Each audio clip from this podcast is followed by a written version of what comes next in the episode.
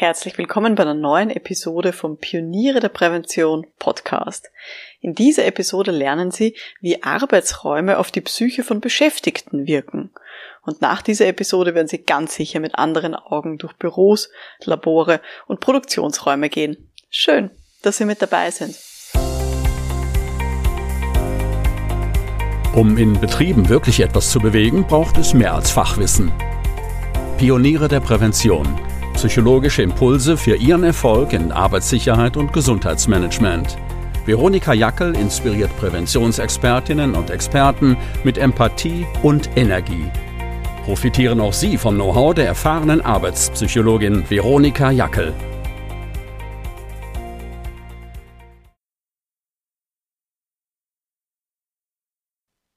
Ja, liebe Pioniere der Prävention, ich zeige Ihnen heute vier Einflussfaktoren, wie Arbeitsräume auf die Psyche von Beschäftigten wirken. Und diese vier Faktoren, die kann man sich wirklich ja in jedem Raum anschauen, egal ob das ein Büro ist, ein Lager, eine Produktionshalle oder ein Verkaufsraum. Vorher gibt's noch eine kurze Info. Wenn Sie jetzt diesen Podcast in der Woche der Veröffentlichung hören, dann nehmen Sie hoffentlich auch gerade am Online-Kongress für Pioniere der Prävention teil. Und morgen gibt's dort einen ganz tollen Vortrag von der Josephine Prokop. Und zwar darüber, wie man mehr Präventionskultur erzeugen kann durch firmeninterne Kampagnen. Sie entwickelt mit ihrer Designagentur selber solche Kampagnen und wird uns da ja einige Tricks verraten. Aber ich lasse Josephine mal selber ein paar Worte dazu sagen. Hallo, liebe Pioniere der Prävention. Ich habe Ihnen heute einen Tipp mitgebracht, was Sie beachten müssen, wenn Sie eine betriebsinterne Präventionskampagne planen. Für mich ist das Wichtigste, dass Sie Verbündete im Betrieb haben. Sie brauchen zum einen das Know-how ihrer Kollegen und ähm, sie brauchen natürlich auch die Motive. Warum klappt es bis jetzt noch nicht hundertprozentig mit dem Arbeitsschutz oder dem Umweltschutz? Sie müssen wissen, was dahinter steckt. Denn Teil äh, einer Kampagne wird sein, dass sie diese Hindernisse ebenfalls aus dem Weg räumen, wenn es ganz konkrete Hindernisse gibt. Ähm, und letzten Endes brauchen Sie natürlich auch Multiplikatoren für Ihre Kampagnenidee. Also Verbündete und der Dialog mit Ihren Kolleginnen und Kollegen ist das Allerwichtigste. Ich freue mich, wenn Sie da morgen mit dabei sind bei dem Vortrag von der Josephine Prokop. Für alle, die sich jetzt diese Episode später anhören, alle, die Mitglieder sind in der Online-Akademie für Pioniere der Prävention, die finden die Aufzeichnung von dem Vortrag von der Josephine, aber auch von allen anderen in der Bibliothek, weil dort sind ja unter anderem alle Kongressvorträge seit 2019 gespeichert. Aber jetzt zurück zu unserem heutigen Thema. Während meines Studiums war es ein bisschen so ein kleines Hobby von mir, immer wieder diese Flohmärkte von den Unibibliotheken zu durchstöbern, weil die Universitätsbibliotheken tun ja regelmäßig ausmisten, also so alte Bücher, die nicht mehr ausgeborgt werden oder die keine Literatur mehr sind für irgendwelche Prüfungen und tun die dann eben auf Flohmärkten verkaufen. Und da bin ich eben regelmäßig durchgegangen und habe mal geschaut, was da für günstige, spannende Bücher gibt. Das sind halt zum Teil ältere Bücher und für mich war es immer schön, da Bücher zu kaufen, die ich halt nicht zum Lernen gebraucht habe für Prüfungen, sondern die wirklich nur für mich waren, um ja meinen Horizont zu erweitern und ein paar andere Dinge noch kennenzulernen. Und einmal ist mir da ein Buch in die Hände gefallen über Wohnpsychologie. Und da waren urspannende Beispiele drinnen, inklusive Grundrisse von Wohnungen. Und es wurde auch analysiert, wirklich psychologisch, wie die Anordnung von den verschiedenen Räumen sich eben auswirkt auf das Familienleben. Also zum Beispiel, wie weit ist die Küche entfernt vom Wohnzimmer? Oder wie weit ist der Spielbereich der Kinder? Wie weit ist der weg vom Aufenthaltsbereich der Erwachsenen? Und da habe ich gelernt, dass allein die Anordnung von solchen Räumen ja ein bestimmtes Verhalten auslösen kann und damit eben auch, auch Konflikte erzeugen kann. Und das hat mich richtig sensibilisiert. Ich habe dann natürlich bei meinen eigenen Wohnumgebungen und in der Familie und so weiter immer mehr darauf geachtet, wie sind eigentlich die verschiedenen Räume angeordnet, habe das dann auch bei Freunden noch beobachtet. Ja, und das ist, hat sich natürlich dann durchgezogen. Und später, ja, war es dann eben auch so, dass ich auch bei den Arbeitsräumen von meinen Kunden auch immer so ein bisschen, ja, mit dieser architekturpsychologischen Brille drauf geschaut habe. Habe mir dann noch ein paar Bücher angeeignet, mich ein bisschen eingelesen zu dem Thema und habe das immer sehr, sehr spannend gefunden weil eben bei den Arbeitsräumen von meinen Kunden habe ich dann gemerkt, dass wenn man hier sich diese Räume eben auch noch anschaut mit dieser Brille, dann führt das automatisch dazu, dass man eher auch verhältnisbezogene Maßnahmen vorschlägt, wenn man dann halt die Räume verändern möchte. Jetzt nicht zwingend die Anordnung, aber eben vielleicht auch Ausstattung und ein paar andere Dinge, worüber wir vielleicht heute noch reden werden.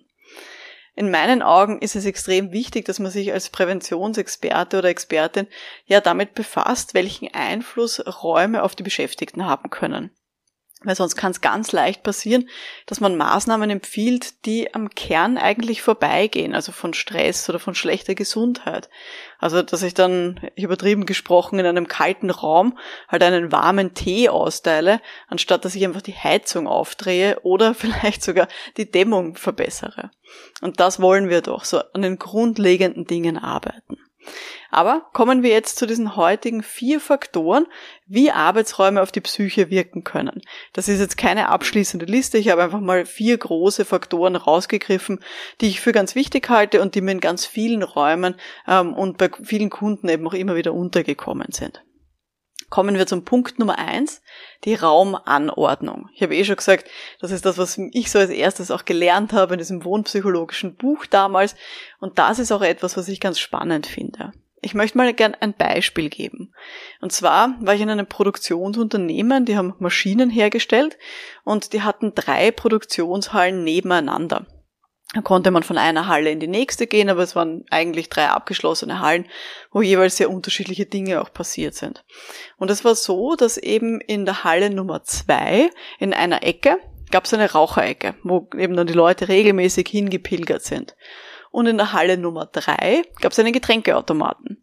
Und man hat dann richtig gemerkt, und ich habe dann eben auch mit den Beschäftigten gesprochen, in Einzelgesprächen, aber auch in Workshops, dass sie eben erzählt haben, dass die Leute eben von den verschiedenen Hallen hier immer so ihre, sag ich mal, eingeschliffenen Wege haben, wie sie zum Beispiel von der Halle 1 Richtung Getränkeautomat in der Halle 3 gehen.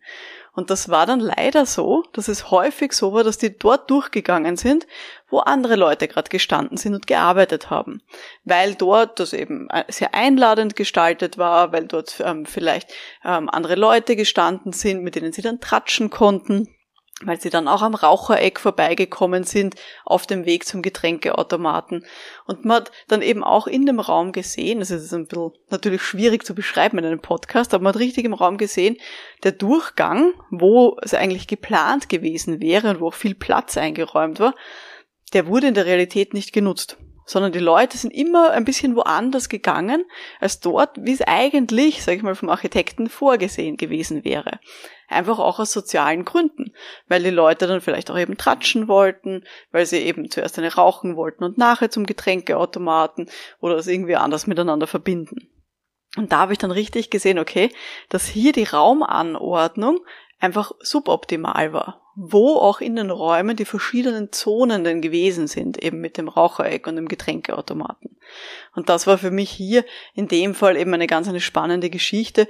Und dann haben wir auch natürlich darüber gesprochen, okay, wie können wir das verändern? Und dann hat eben einer von den Beschäftigten vorgeschlagen, ja, da müssen wir halt allen Leuten sagen, sie dürfen dann nicht mehr bei mir hinten durchgehen, weil das nervt mich beim Arbeiten.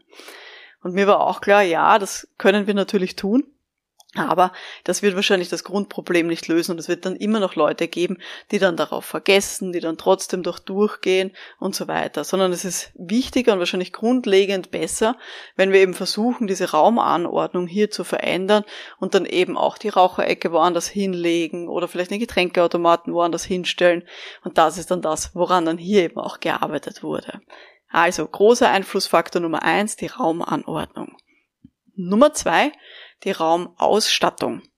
Also was ist in dem Raum da und ja, wie ist denn der gestaltet, dieser Raum? Und ein großes Thema, was bei der Raumausstattung immer wieder bei mir vorkommt bei Kunden, ist zum Beispiel die Akustik. Und die Raumausstattung hat natürlich einen großen Einfluss auf die Akustik. Also ob ein Raum eben ganz, ganz leer ist und ähm, viel aus Wänden besteht oder vielleicht sogar aus Glaswänden, das macht eine ganz schlechte Akustik, weil hier eben dann sehr viel Hall auch drinnen ist. Wenn ich aber einen Raum gut ausstatte, so dass die Leute, die dort drinnen arbeiten, eben auch angenehm finden zu arbeiten, ist das was ganz was anderes. Ich mache es vielleicht auch wieder an einem Beispiel. nämlich ähm, in einem Zentrum für Physiotherapie war ich dort und war dort im äh, Schalterbereich. Das heißt, wo die Patienten und Patientinnen hinkommen, sich anmelden und wo es auch eine kleine Wartezone gibt, bis die dann eben zu ihrem Physio, ihrer Physiotherapie dann eben auch weitergehen in den nächsten Raum. Und hier haben die Beschäftigten mir erzählt, und ich habe es natürlich dann auch selber gesehen, das ist halt einfach ein sehr großer Raum. Und in der Regel sitzen da viele Menschen, die eben warten auf ihre Physiotherapie. Und es entsteht ein sehr hoher Lärmpegel. Gleichzeitig war der Raum ja sehr nüchtern gestaltet. Es waren sehr viele kahle Wände und es war dann wirklich so, dass es extrem Gehalt hat. Ähm, zusätzlich war es so, ähm, dass hier auch noch ein Radio im Hintergrund gelaufen ist, über so Lautsprecher in der Decke. Und dieses Radio ist eben im gesamten Physiotherapiezentrum gleich gewesen. Das heißt, dort, wo die Physiotherapien stattgefunden haben, aber eben auch äh, vorne im Schalterbereich. Und es war nicht möglich, das einzeln zu regeln. Es war nicht möglich, zum Beispiel dann nur im Schalterbereich dieses Radio ja runter zu regeln und einfach leiser zu schalten. Im Physiotherapiebereich ähm, wurde dann erzählt von den Beschäftigten, finden das die Patienten eigentlich sehr angenehm, wenn sie nebenbei ein bisschen Radio hören können, ein bisschen Musik haben.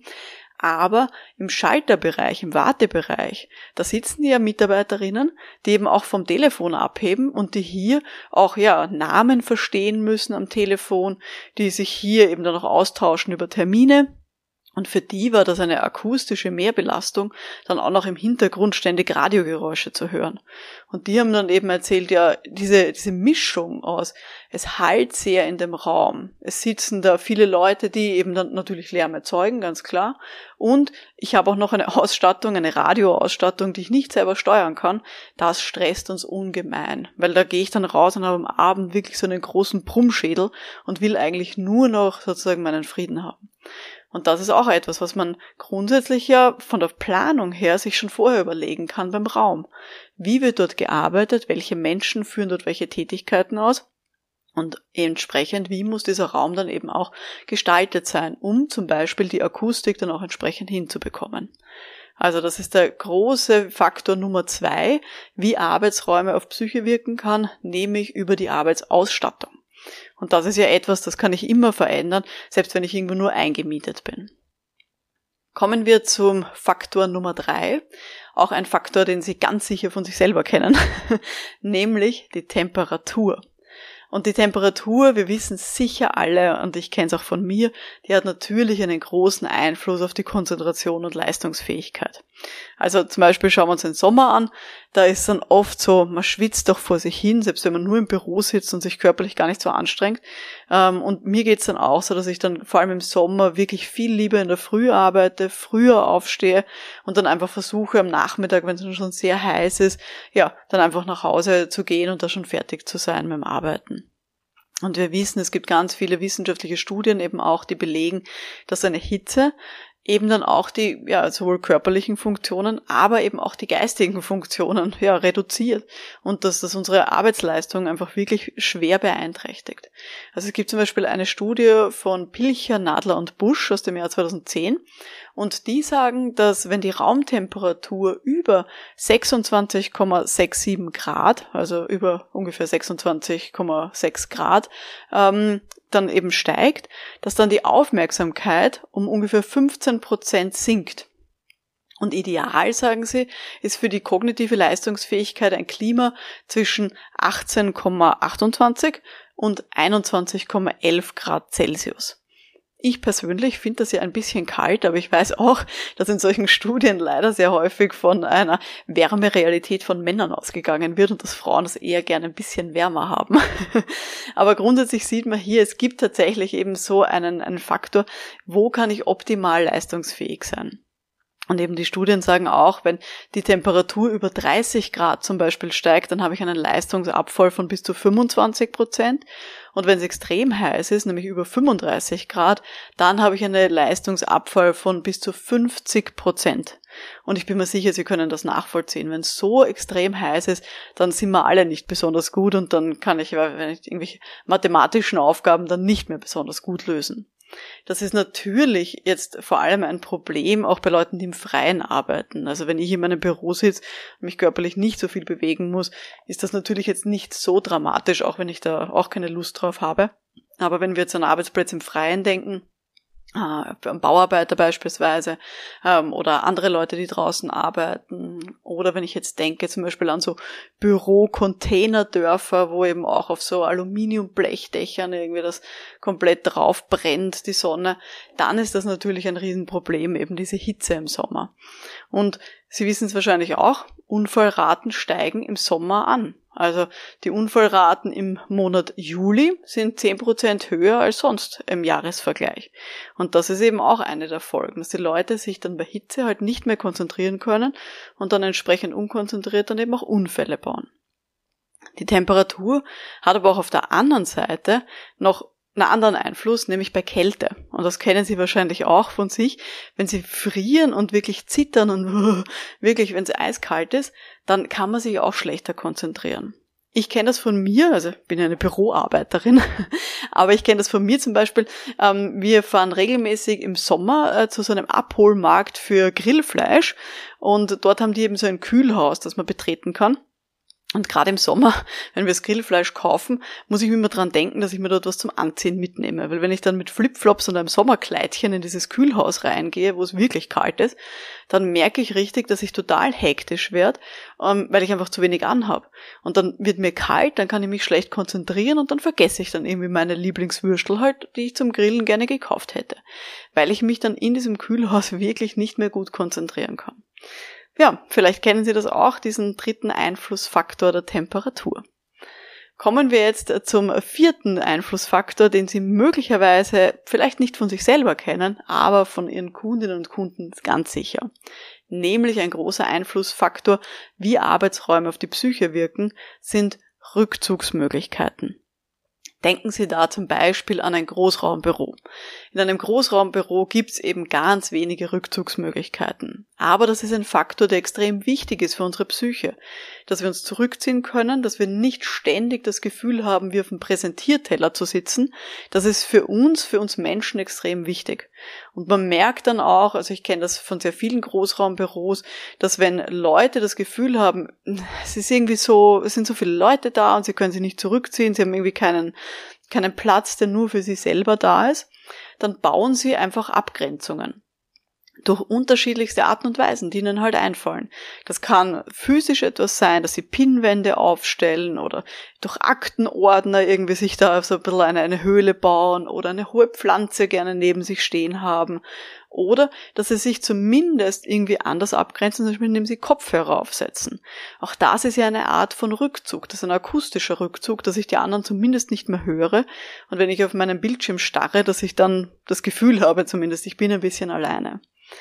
Und es ist auch etwas, diese Rückzugsmöglichkeiten, dass die eben auch wichtig sind, um sich zu konzentrieren, haben es viele Leute eben auch äh, gelernt, die jetzt ins Homeoffice während der Pandemie das erste Mal gewechselt sind, dass ganz viele Leute eben sagen, dass eine konzentrierte Einzelarbeit zu Hause viel besser funktioniert als im Büro weil einen da einfach niemand stört, wenn man sich halt hier wirklich zurückzieht in seine eigenen vier Wände.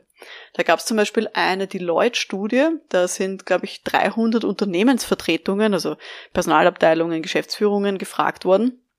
Das war so im Mai 2020.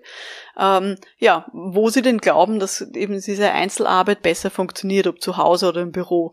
Und dann wirklich 80 Prozent gesagt, ja, das funktioniert zu Hause deutlich besser. Und dass diese Rückzugsmöglichkeiten wichtig sind, nicht nur für die eigene Psyche, sondern auch fürs Zusammenleben, habe ich mal in einem Workshop auch erlebt.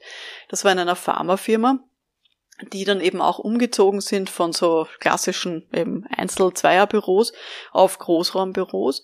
Und da sind die Führungskräfte dann genauso in diesem Großraumbüro, in dieser großen Fläche dann gelandet wie alle Beschäftigten.